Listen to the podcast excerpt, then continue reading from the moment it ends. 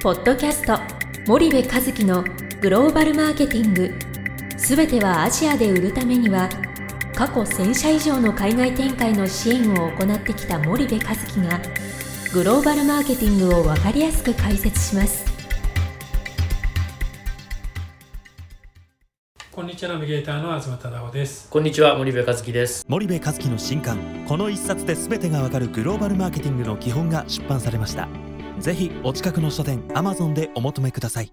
じゃあ森部さん、はい。あのじゃあ今日はちょっとフランクにはい。森部さん休日とかってはい。まあ、お子さんができてえちょっと過ごし方が変わったと思うんですけど、はい。はい。どんなことを？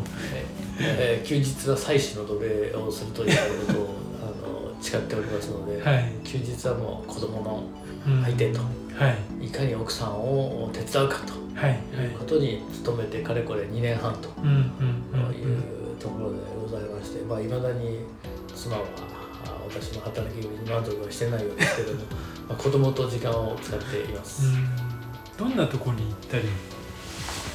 いやもうあの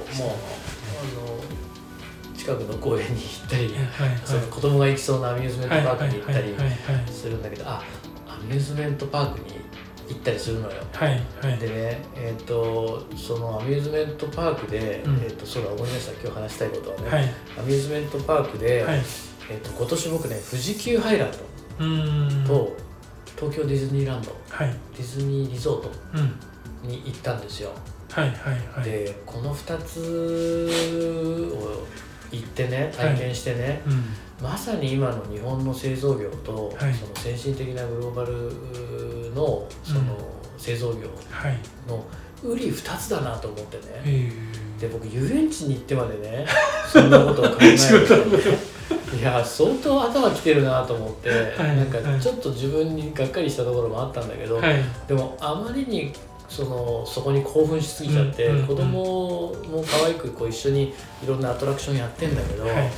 なんかねそのことについてねちょっと今日はねあのみんなにこうお話をしたいなと思ってたんだけどね、あの結論から言うとね、はい。まあ本当にその行った方がいいと思うのみんなもね、はい富士急ハイランドと東京ディズニーランドを見てもらって、うん今のね日本企業の弱点とか先進グローバル企業の強さっていうものがまさにそこに、うん。その露骨に出ててね、はいはいで、はい。結論から言うとその富士急ハイランドって、うん。そのアミューズメントパークとしてどうこうっていうよりも、はい。そのアトラクション一個一個のクオリティがもう圧倒的に高いのね、はいはいはい。僕も20年ぶりとかではそんなの行ったのね、はい。遊園地なんて。うん。行かないでしょ、ディズ行かニーランないですねドなんかね。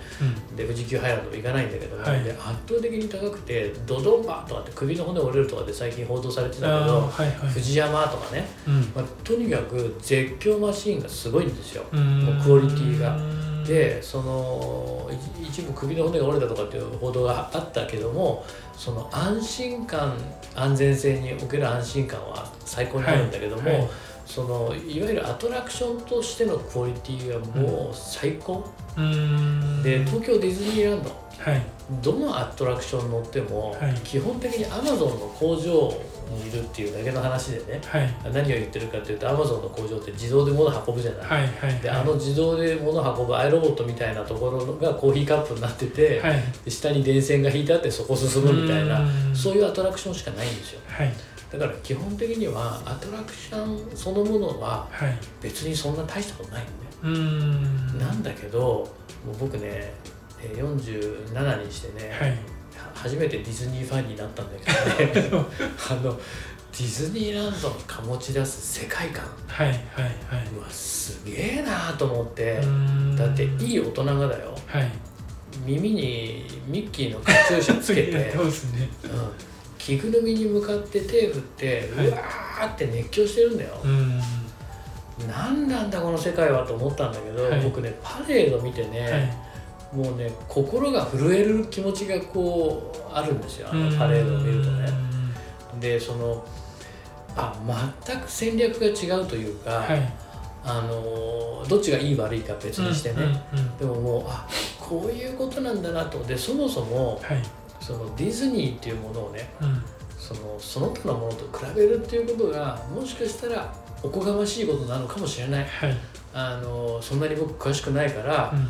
あのこういうふうに勝手に言っててディズニーファンの皆さんがもし聞いてたら申し訳ないけどね、はい。そもそも比べるのがおこがましいのかもしれないって思ったぐらいにディズニーのその圧倒的な世界観うんっていうものに気づかされてね、はい。それをちょっとねこうゆっくり説明していきたいねその富士急ハイランドとディズニーのこう違いがこうでこうで日本企業の製造業とこういうところが似てるんだっていうことを説明したいんだけど、もうなんか前置きで時間が来ちゃったと思うので次回にした方がいいよね。じゃあちょっと触りだけうん。お聞かせいただきたいんですけど、結局ねディズニーランドって、はいそのアトラクションってうんうん。そのな何をそうさせたさせるためにその存在してるのかってうんうんことなでディズニーランドってあの世界観にその消費者っていうかユーザーが来てねはい。